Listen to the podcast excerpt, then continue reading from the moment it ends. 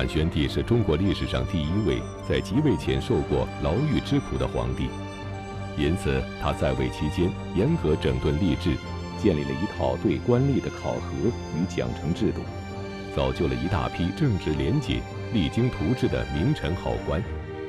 究竟汉宣帝刘询建立了什么样的奖惩制度？除此之外，他还采取了哪些措施，使得汉宣帝时代成为汉朝最为兴盛繁荣的时期呢？请继续关注西汉第三十六集《宣帝中兴》。前边呢，我曾经跟大家说过啊，自秦始皇统一中国、建立这个中央集权的王朝以来，寿命超过三百年的只有两个，一个是汉，一个是宋啊，两汉和两宋。那么汉朝呢，是一个丰富多彩的时代。开国君臣皆起于布衣，王侯将相宁有种乎？这句口号呢得到了验证，这在这个历史上呢应该是破天荒的事儿。高祖建汉之后，君臣齐心，出现了中国历史上的第一个治世，也就是文景之治。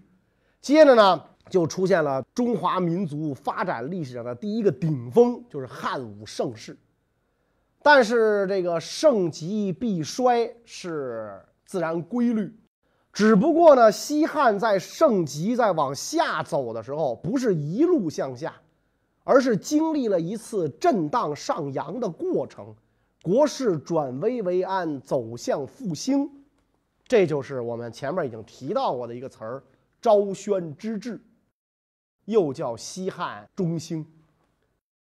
咱们讲过，这个武帝晚期对外战争不断，汉武帝好大喜功，求仙呀、封禅啊，这些事儿就是说白了就是烧钱的事儿，造成国力严重损耗，百姓负担沉重，很多家庭破产。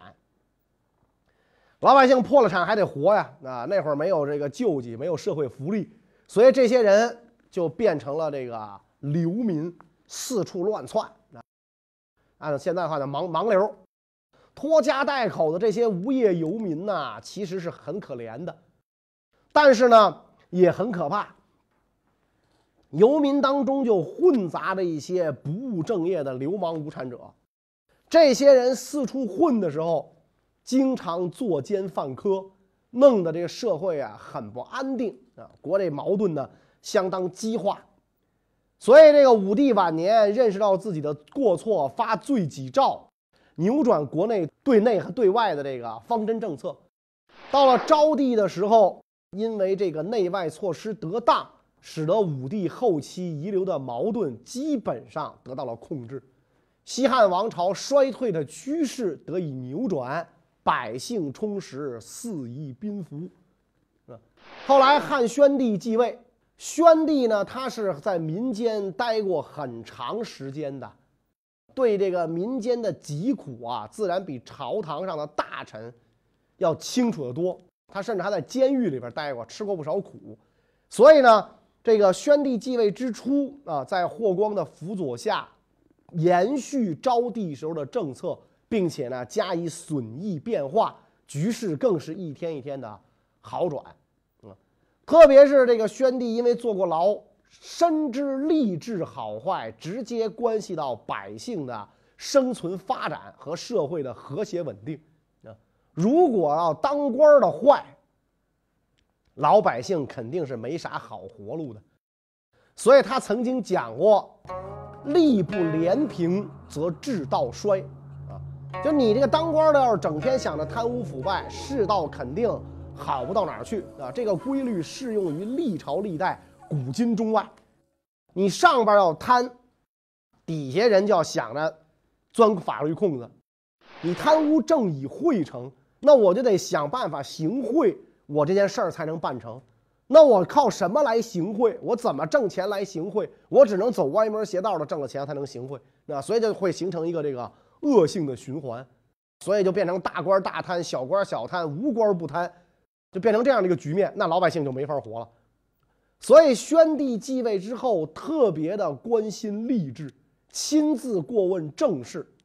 原来是要经过尚书啊这一道环节。这个环节呢，到宣帝的时候直接就给取消了，让皇帝得以跟外朝大臣直接通话，就恢复了汉初丞相既有职位又有实权的这种体制，激发朝中大臣做事的积极性。而且宣帝特别重视地方长官的选拔和考核，下大力气整治吏治，建立起一套呢非常这个完善的对官吏的考核和奖惩制度。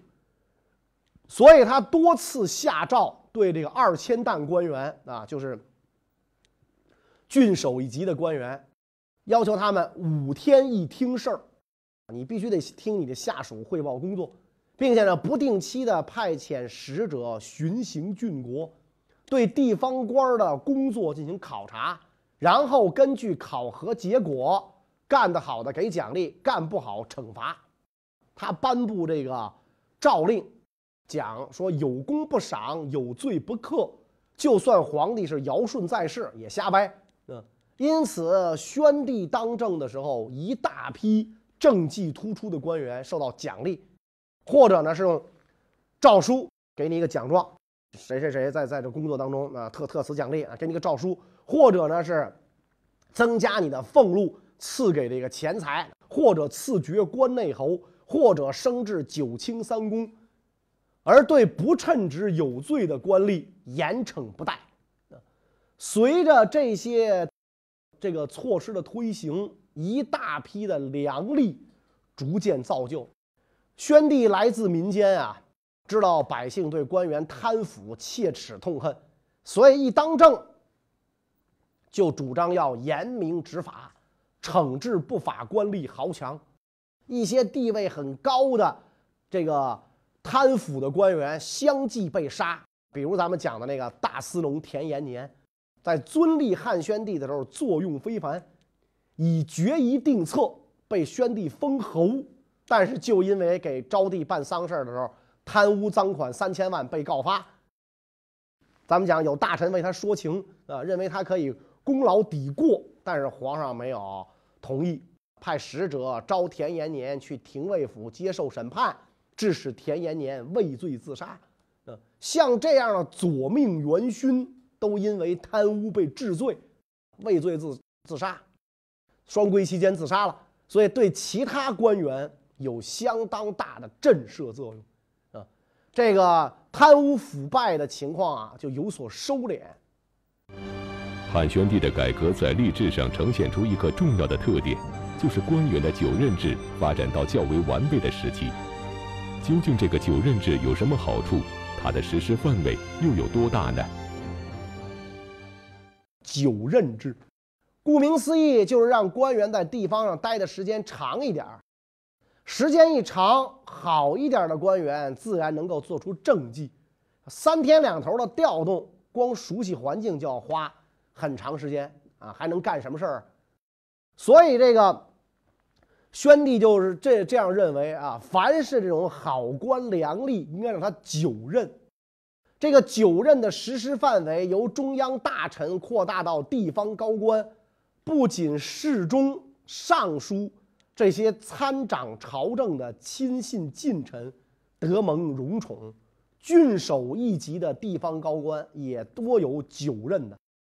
汉代的这个这个郡国呀，它是承上启下，在这个中央跟地方官员当中，呃，承上启下，郡国首相的好坏不仅关系到一地的安宁与否。更关系到国家的治乱兴衰，所以宣帝对郡国首相的选任非常慎重严格，规定是先由朝中大臣举荐，然后择日亲自召见考核，皇上面试，询问治国安邦之术。比如咱前面讲的著名的循吏公随被任命为渤海太守，就是皇帝亲自召见啊询问。对于郡太守、国相这些直接治民的官吏，汉宣帝坦言说他们是辅助天子治国理民的关键，是利民之本。如果常调动，就不会被属下尊重，上下难以相安。如果久任，百姓知其将长时期在职，就不敢期望上司服从官府的教化。如果这些官员这个有功劳，或者有优异表现，应该升迁，但是呢，也不轻易调动。为什么呢？希望他在地方官啊干久一点儿，对于这个稳定地方、形成一个良好的风气，有非常大的这个作用。就是即即便啊，比如他跟那儿十年、二十年任官，这个地方大治，然后这个风气良好、和睦邻里，对吧？尊敬师长，然后这种风气形成了，你就是后任的官员，可能不如他萧规曹随就可以了啊。那你说呢？这些个。良吏不就吃亏了吗？啊，我跟这儿干好了，干好了，我永远升不了官了，那怎么办呢？没关系，皇上有政策，不能让这个英雄流血又流泪，是吧？我有政策，物质、精神两方面奖励褒奖，对治理地方有优异政绩的郡守、国相，汉宣帝呢就奖励，原有的这个薪俸基础上增加俸禄，赏赐金钱，甚至拜爵关内侯。使之享受到这个与之地位相配的政治名誉，并且呢，关键还要得到经济利益啊！你老给人一沓一沓发这发奖状，这玩意儿没用，那只能只能胡强。比如说胶东国相王成，考绩中认为他安抚了大量的流民，智有义等，考绩第一，得到了明诏褒奖，并且呢，俸禄提为中二千担。赐爵关内侯，啊，前面咱们讲过的名臣黄霸，因为有过失被贬，后来以八百担官制出任颍川太守，任职八年，郡中大治。宣帝下诏，赐爵关内侯，赏黄金百斤，至中二千担。一般来讲啊，这个郡太守俸禄高的就是二千担，低的是八百担啊，能到八百担。而王成、黄霸享受的中二千担俸禄，与朝廷九卿是持平的。所以，尽管他们的职务没能够得到升迁，但是政绩得到了肯定，待遇得到了改善，利益得到了保障。所以，这不仅对当事人有安抚、激励的作用，而且可以给后来人树立榜样。这种做法呢，就刺激了政风吏治的改善，所以这些个这个良官循吏执法公平，恩威并施，使得他们的统治啊合人心，所居民富，所去见恩，所以得到时人的好评。历史记载说：“是故汉室良吏于世为盛，称中兴焉。”汉朝的这个。巡官良吏这个时候最多，所以造成了这个中兴的局面。汉宣帝在改革吏治的过程中，不仅以奖惩分明而著称，而且以为政宽简而闻名。那么，这个为政宽简又是如何体现的呢？他在这个任用地方官的时候呢，启用了一些精明能干的能力，严惩贪污的不法豪强。同时任用循吏治理地方，改变了吏治科研和败坏的现象，大大缓解社会矛盾，安定政治局面。因为过去有牢狱之灾的经历，对这个冤狱深恶痛绝，提出要坚决废除科法，平理冤狱。亲政后不久，就亲自参加一些案件的审理，为从制度上保证执法的严肃公正。公元前六十七年，在朝廷呢增设了四名廷尉评议官啊，专掌刑狱的审评复核，并且呢设置治狱使，以审核廷尉量刑的轻重啊。第二年下诏废除了守逆连坐法，并且下令赦免因为上书触犯他名讳的人，他本来叫刘病己，因为觉得这个病己这俩字儿。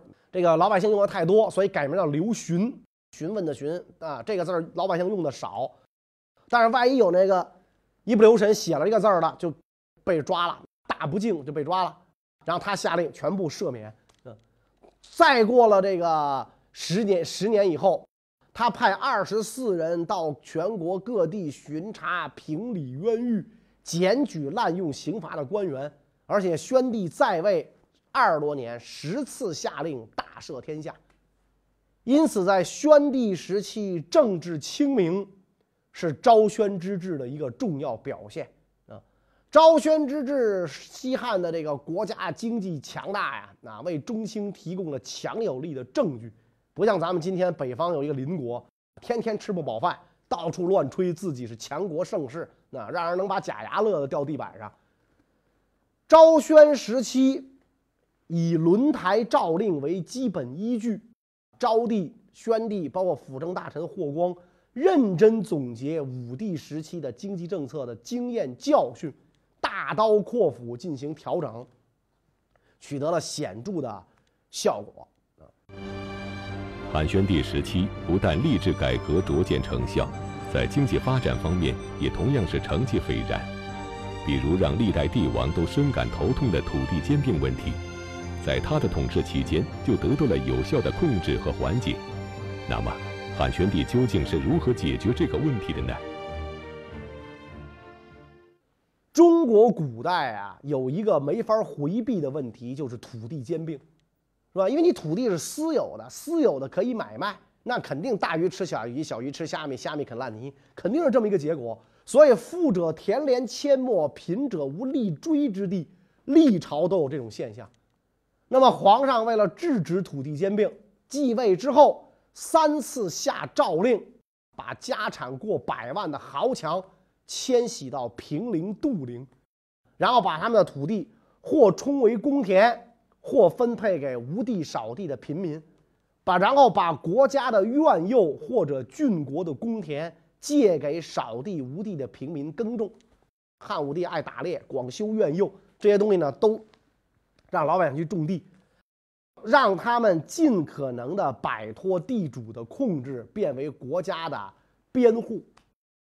同时，大力推行轻徭薄赋。啊，他继位不久，免除当年的租税，然后针对旱灾、地震啊这个疫病流行的地区，免除三年租税，然后降低盐价啊，减轻百姓过重的负担。另外呢，这个当时的漕运呢，消耗的人力很多，仅仅从关东向京师运粮，每年就需要六万劳力。所以，这个宣帝采纳大臣的建议，在这个三府、弘农、河东、上党、太原这些地方的买粮食，就是今天陕西、山西买粮食供给京师，一下就减省了关东地区多半的。曹族，这样一来，在皇上的大力倡导下，各级官吏都把劝课农桑、发展生产作为首要的政务。另外呢，皇上派这个农业专家作为劝农使，巡视全国，指导农业生产啊。所以在宣帝统治后期，经济繁荣，贫岁丰忍，谷价最低，这个粮粮粮食这个价格降下来啊。在这个宣帝五凤四年正月，大臣向皇帝奏请，在边郡呢设立长平仓，供给北部边防之需，减省转输漕运之费。皇帝照准。长平仓是什么意思呢？就是政府啊丰年购进粮食储存，以免谷贱伤农，是吧？因为这个粮食丰收了，这个粮粮粮价下来了，老百姓。卖粮食的赔钱怎么办呢？政府出钱收，然后在这个荒年再卖出所储的粮食，稳定粮价。所以这个长平仓的设立是以国家的财力为后盾，改变市场供应量的手段，来达到稳定股价、调节市场的目的。这么一干，减轻过低的股价对中小农户的伤害，保护他们的切身利益。又使得国家常年掌握一定量的粮食储备，维持边防的稳定，百姓得利，国家安定，一举两得。所以，这个昭宣时期的这些个政治经济的措施啊，使得一度风雨飘摇的西汉王朝又兴盛了起来。大臣刘向后来评价这个汉宣帝，说他政教明，法令行，边境安，四夷清，单于款塞，天下殷富，百姓堪乐，其志过于太宗之时，是吧？太宗就是文帝啊。虽然这个大臣夸皇帝啊，都难免有这个拍马的嫌疑，所以这一评论呢也有溢美之处，但是一定程度上也反映了客观事实。汉宣帝刘询统治时期是汉朝经济最繁荣、武力最强盛的时候，史称中兴。而汉宣帝神爵四年发生的一件事，恰好印证了这一说法。那么这一年究竟发生了什么事呢？汉宣帝神爵四年，匈奴发生内乱啊！匈奴的内乱啊，比中原要严重频繁的多，因为这个这个。他们没有中原这套礼法啊，没有嫡长子继承制度，再加上这个部落各自为政，所以内乱啊太严重了。单于一看压不住了，底下这些小兄弟们看不住了，干脆老大自杀了。老大一自杀，匈奴境内左边的贵族就拥立了呼韩邪单于。但是呢，这位新的呼韩邪单于没有让匈奴贵族都接受他。大家伙一看，哟，搞掉老的自己能当，那所以大家伙都纷纷起来想当头领。最后一下子搞出了五个单于，谁都不服气谁，都认为自己是正统单于，没事就打来打去。汉朝呢，当时就有人劝皇上啊，劝这个宣帝，趁着匈奴乱七八糟的时候发兵攻打，灭了他，永绝后患。皇上没同意，打算以德服人，让那个匈奴啊自己投降。到了甘露元年，五个单于还跟那儿没完没了的打。这五单于啊也是分波的，也是分拉帮结派的。挑头的呢是呼韩邪单于和郅支单于啊。呼韩邪单于被郅支单于打败了，手下的这个大臣左伊稚兹王。就为呼韩邪单于啊出谋划策，让他称臣归附汉朝，请求汉朝帮助，这样做才能平定匈奴的内乱。呼韩邪当时明白啊，单靠自己这点人马不是郅支单于的对手，可是找汉朝帮忙，这也史无前例呀，是吧？也忒丢人了，心里没底，征求各位大臣的意见。匈奴贵族们都说不行。汉朝虽然强大，不能并吞我匈奴。我们为何要败坏先祖制度，向汉朝称臣，使历代先王蒙羞受辱，被各国耻笑呢？即便以此能够得到安定，又怎么能再统辖各国呢？打了这么多年仗，向汉朝认输，实在是有点接受不了。左伊稚兹王马上就反驳他们说：“不对，你们的见识啊太浅薄。”强弱之势随时间的推移而改变。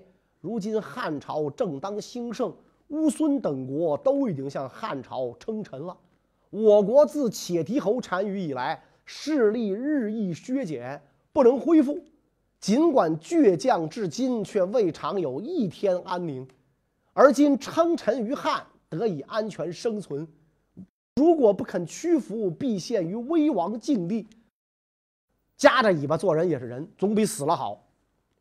各位大臣就不断的对这个左伊稚兹王提出劫难，到最后，呼韩邪单于还是接受了他的建议，率众南下，向汉朝边塞靠近。然后呢，派这个儿子右贤王到长安做人质。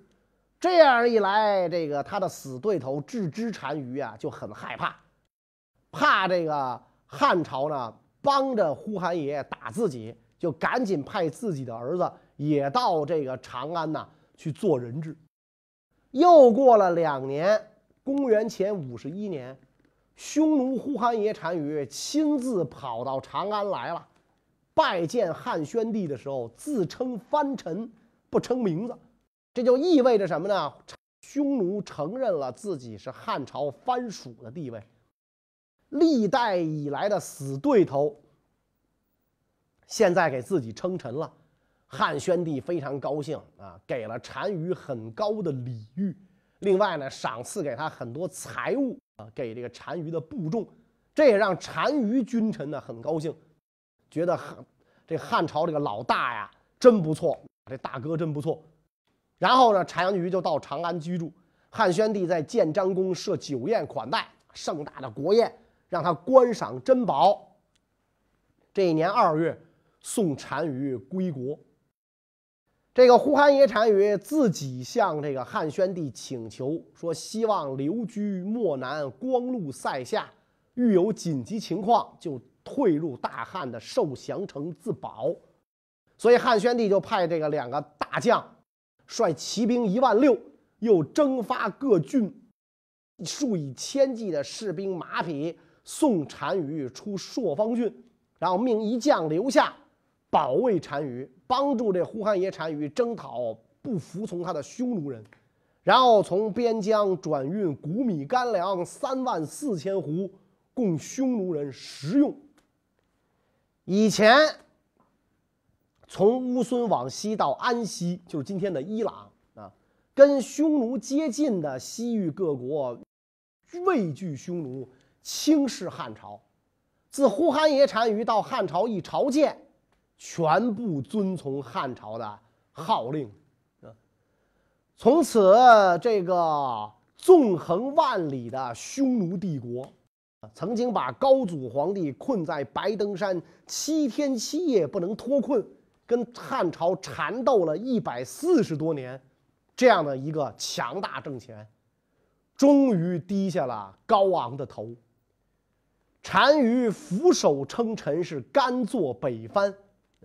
这样一来，汉匈关系就掀开了崭新的一页，而且这个呼韩邪单于降汉的这个行为带来了很大的示范作用，榜样的力量是无穷的嘛。大家都看到，呼韩邪现在有老大罩着，不好惹了，所以呢，打这以后经常有这个匈奴贵族啊前来投降啊，别的单于也有来投降的。另外呢，这位呼韩邪单于后来还来过长安，并且呢引引出了一个千年传唱的历史故事啊。这个故事咱们后边再再讲啊。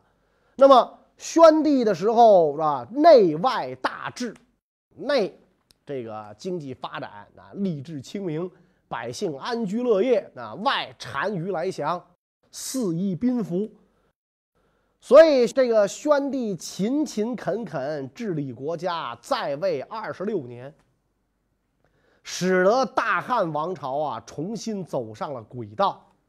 但是，还是那句话，人终有一死，这一点，伟人跟普通人一样，都难以逃脱。公元前四十八年正月，宣帝驾崩，啊，他生前的最爱许皇后。给他生的儿子刘氏继位，这就是汉元帝。那么，在这个元帝统治时期，汉朝又会发生什么事儿呢？关于这个问题呢，我们下一讲再讲。谢谢大家。